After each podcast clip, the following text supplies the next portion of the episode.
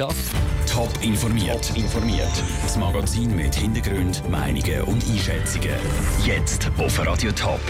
Was die Parteien zum Schengen-Dublin-Bericht vom Bundesrat sagen und wie die Ausgangslage für die Stadtratswahlen in der Stadt Zürich ist, das sind zwei von den Themen im Top informiert. Im Studio ist Sandro Peter.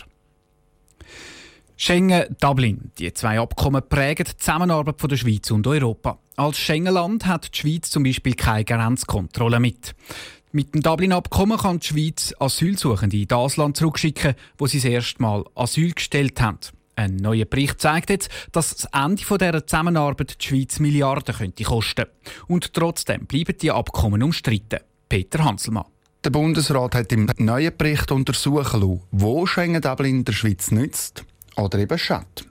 Aber von Schaden ist im Bericht praktisch keine Rede. Das Fazit ist nämlich, dass Schengen-Dublin finanziell und volkswirtschaftlich enorm wichtig ist. Zum Beispiel gibt es wieder systematische Grenzkontrollen und Visumspflicht, würden weniger Touristen kommen. Es gibt lange Staus an der Grenze und der Außenhandel würde leiden. Das könnte in die Milliarden gehen. Kritiker wie Zürcher SVP-Nationalrätin Barbara Steinemann mag den Bericht aber nicht überzeugen. Er sei voreingenommen und unvollständig unangenehme Begleiterscheinungen von Schengen werden einfach konsequent ausblendet, werden schon gar nicht erwähnt. Zum Beispiel der Kriminaltourismus. Der wird nie erwähnt. Der tut aber erhebliche Kosten verursachen, die vor allem natürlich bei den Kantonen anfallen. Und das wird außer Acht gelassen dass die Bilanz zu Schengen-Dublin äußerst positiv ausfällt. Mit dem hat auf der anderen Seite der FDP-Nationalrat Beat Walti fest gerechnet. Beide Abkommen sind aus seiner Sicht für die Schweiz absolut unverzichtbar. Für Beat Walti ist aber auch klar gewesen, dass Kritik, besonders von der SVP, nicht abreißt. Aber bei der Darstellung in der öffentlichen Diskussion hilft es natürlich schon sehr, wenn man zum Beispiel einfach wieder mal vor Augen geführt äh, überkommt, wie viele tausend Asylverfahren weniger die Schweiz muss führen dank äh, Schengen-Dublin. Und so Argumente helfen natürlich dann, wenn es darum geht, äh, Interessen abzuwägen. Im Bericht heißt es nämlich weiter, ohne Dublin würden viele Asylsuchende länger in der Schweiz bleiben und Verfahren würden deutlich länger gehen. Das könnte die Schweiz deutlich mehr kosten. Der Bericht rechnet mit mehreren hundert Millionen Franken Mehrkosten pro Jahr. Der Peter Hanselmann. Für den Bericht vom Bundesrat sind Zahlen zwischen 2012 und 2016 untersucht worden. Konkrete politische Folgen hat er übrigens nicht. Es ist mehr eine Bestandesaufnahme. Gewesen. Am 4. März wählt die Stadt Zürich einen neuen Stadtrat. 18 Kandidaten wollen die grösste Stadt der Schweiz in den nächsten Jahren mitregieren. Es sind aber nur neun, also halb so viel Sitz zu vergeben. Vera Büchi aus der Top News Redaktion. Es ist ja eine spannende Ausgangslage bei diesen Stadtratswahlen zu Zürich. Welche Kandidaten haben die besten Chancen?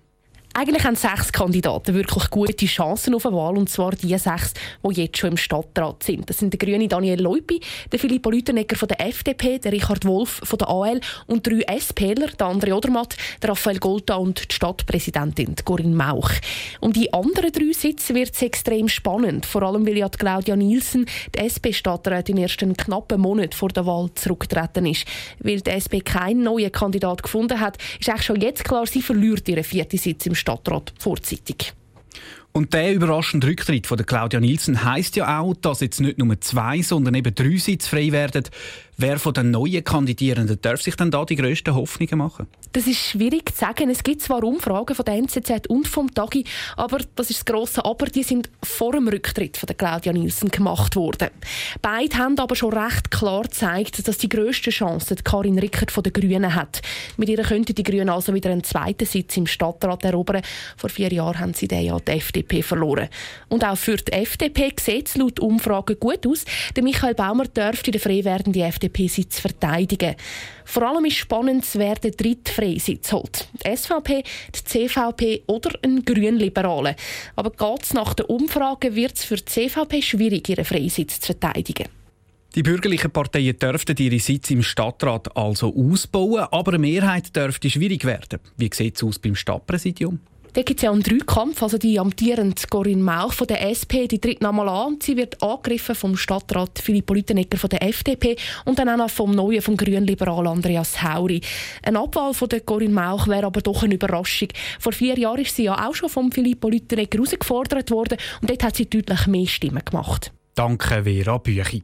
Die Porträts der drei Kandidaten für das Zürcher Stadtpräsidium gibt es zum Nachlesen auf toponline.ch. Dort gibt es auch ausführliche Informationen zu den Wahlen am 4. März. Auch Winterthur wählt dann einen neuen Stadtrat und einen neuen Gemeinderat. Wer älter als 55 ist, hat das Problem, wenn er die Stelle verliert. Die Schweizerische Konferenz für Sozialhilfe SKOS möchte über 55-jährige Arbeitslose in der Arbeitslosenversicherung behalten, damit sie eher wieder eine Stelle finden und nicht in die Armut rutschen. Franziska Boser. Wer mit 55 arbeitslos wird, rutscht nach 520 Tagen aus der Arbeitslosenversicherung in die Sozialhilfe. Der Felix Wolfers, Co-Präsident der Schweizerischen Konferenz für Sozialhilfe SKOS, findet das problematisch. Das Problem ist, dass äh, ältere Arbeitslose sehr viel Mühe haben, wieder eine Stelle zu finden. Die gehen aus dem Sozialversicherungssystem raus, finden aber auch keine Stelle und trifft dann nachher eigentlich in die Armut und Sozialhilfe ab. Von diesen ausgesteuerten Menschen in Sozialhilfe schafft es nur noch jeden Siebet, wieder eine Stelle zu bekommen. Darum fordert das KOS einen Systemwechsel, für der Altersarmut entgegenzuwirken. Der Geschäftsführer von SCOS, der Markus Kaufmann, präsentiert eine Lösung.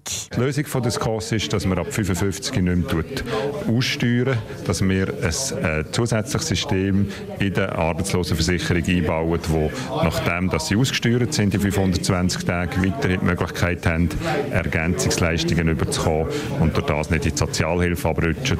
Gründe, warum ältere Arbeitnehmer entlassen werden, sind in der Wirtschaft zu suchen.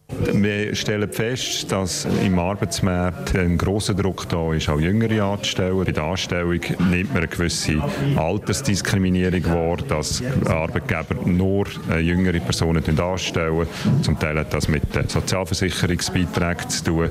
Zum Teil hat es auch damit zu tun, dass man ein Unternehmen so ausrichten, will Kosten sparen. Beim Arbeitgeberverband begrüßt man Bestrebungen, ältere Arbeitslose in Arbeitslosenversicherung zu behalten. Für Freddy Greuter, Mediensprecher vom Arbeitgeberverband, ist der Grund für die schwierige Situation der älteren Arbeitnehmer, aber nicht nur bei den Arbeitgebern zu suchen. Da gibt es natürlich verschiedene Gründe. Erstens einmal will ich den Ball mal zurückspielen und sagen, es gibt 55-Jährige, die sich nicht mehr anstellen lassen. Also, das ist jetzt natürlich der ideale Punkt. Personen, die aus welchen Gründen auch immer sich frühzeitig aus dem Arbeitsmarkt verabschieden. Das sind vielleicht auch Personen, die Teilzeit arbeiten. Das ist eine Minderheit natürlich. Ja. Einfach nur, dass man da nicht den schwarzen Peter nur einseitig der Arbeitgeber zuschiebt, muss man immer wieder betonen. Oder? Das KOS sucht jetzt das Gespräch mit dem Arbeitgeberverband. Handeln soll aber auch die Politik. Top informiert, auch als Podcast. Mehr Informationen gibt es auf toponline.ch.